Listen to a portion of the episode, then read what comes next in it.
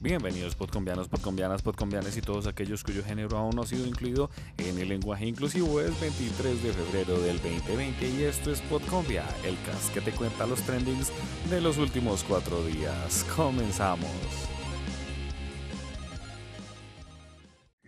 El aborto siguió siendo el tema de polémica. Con el hashtag aborto a referendo sí o no, Julio Sánchez Cristo abrió el debate con respecto a si la ponencia del magistrado Alejandro Linares debería ser debatida en un referendo. Leamos, arroba J.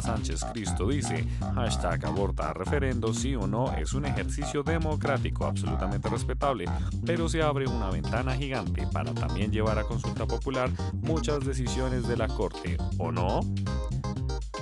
Por ahora el tema seguirá en discusión y recordemos que la ponencia fue distribuida el jueves pasado a los magistrados. Ahora debemos esperar a que nos digan cómo afrontar el tema. El pasado jueves y viernes se vivieron las marchas convocadas por FECODE. La mayoría fueron pacíficas y sin embargo el viernes se vivieron violentos disturbios en las inmediaciones de la Universidad Distrital y solo hasta las 7 pm se lograron controlar las diversas situaciones. Con la tendencia hashtag para FCODES se logró documentar la mayoría de lo vivido el jueves y el viernes, desde las manifestaciones artísticas y pacíficas hasta las frases de desprecio y desaprobación por el gremio. Con la tendencia distrital se documentaron los disturbios y varios abusos de la fuerza policial y el ESMAD. Por ahora no se plantean más marchas ni paros, bueno, no de este gremio, porque aunque los camioneros lograron un acuerdo con el distrito y se dejaron de su paro, los taxistas dicen que van a ir a un nuevo paro. Y si usted fue de los que creyó que las palabras de Merlano no iban a causar nada, lo invito a que se agarre fuerte de la silla, pues un valiente se animó a denunciar al presidente de Colombia ante la Comisión de Acusaciones de la Cámara. El denunciante es el representante de la oposición David Racero, que citó textualmente las palabras dichas por Merlano y que según él sí constituyen un medio probatorio para la Comisión de Acusaciones de la Cámara de un hecho que pudo haber configurado los delitos de constreñimiento al sufragante, fraude al sufragante, corrupción al sufragante, tráfico de votos y tentativa de homicidio. Este último por las denuncias hechas de Merlano por los cambios que hubo en los montos de recompensas que ofreció el gobierno de por información sobre ella. El representante también afirmó que se debe llegar hasta las últimas consecuencias en desarrollo de esta investigación que debe adelantar la Comisión de Acusaciones de la Cámara en contra del mandatario. Bueno, podcombianos, hagan sus apuestas. Y al igual que tu ex, Uber volvió, la reaparición de la polémica pero amada aplicación se dio el pasado jueves por medio de un mail dirigido a todos los usuarios que tenía. En el comunicado, la compañía manifestó que a partir de las 8 am del 20 de febrero empezaría a funcionar una alternativa de la aplicación Uber en Colombia para que miles de ciudadanos puedan tener nuevamente una opción de ganancias adicionales y millones de personas puedan moverse por el país.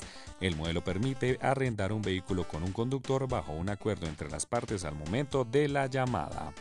Ahora los colombianos tendrán acceso a cinco opciones de servicio por horas, Uber Ya, Economy, Comfort y XL.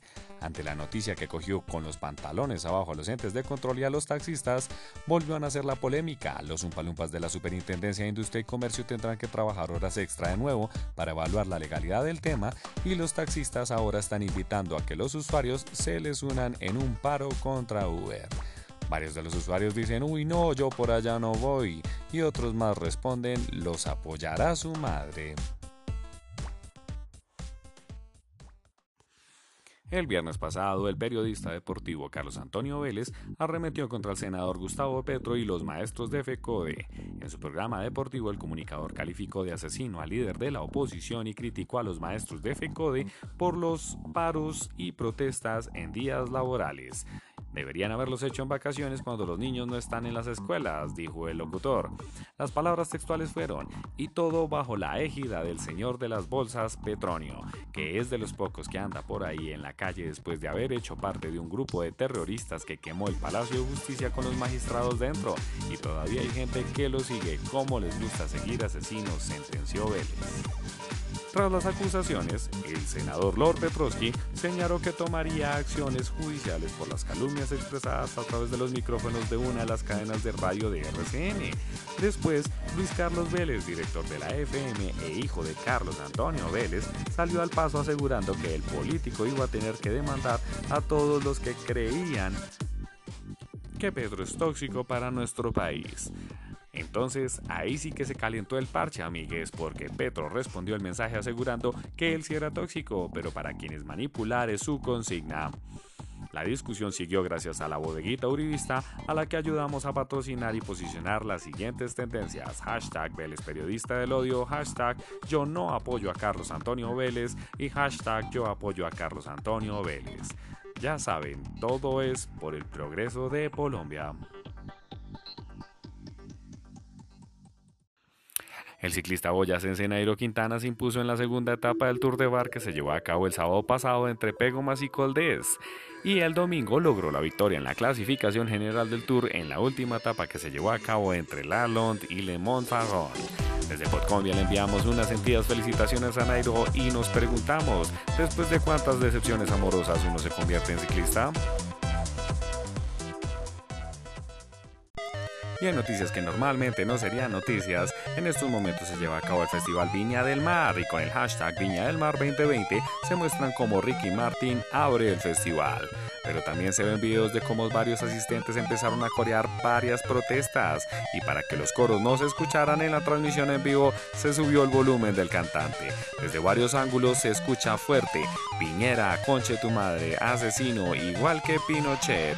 Desde la TV solo se escucha la voz de los artistas y en las redes sociales con el hashtag hashtag Viña del Mar y hashtag Viña del Mar 2020 vemos toda clase de comentarios y toda clase de protestas.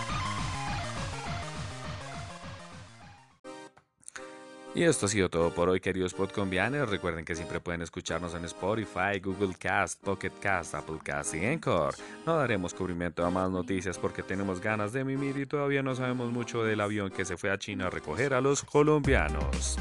También pueden seguirnos en Twitter, en con arroba podcombia.cast.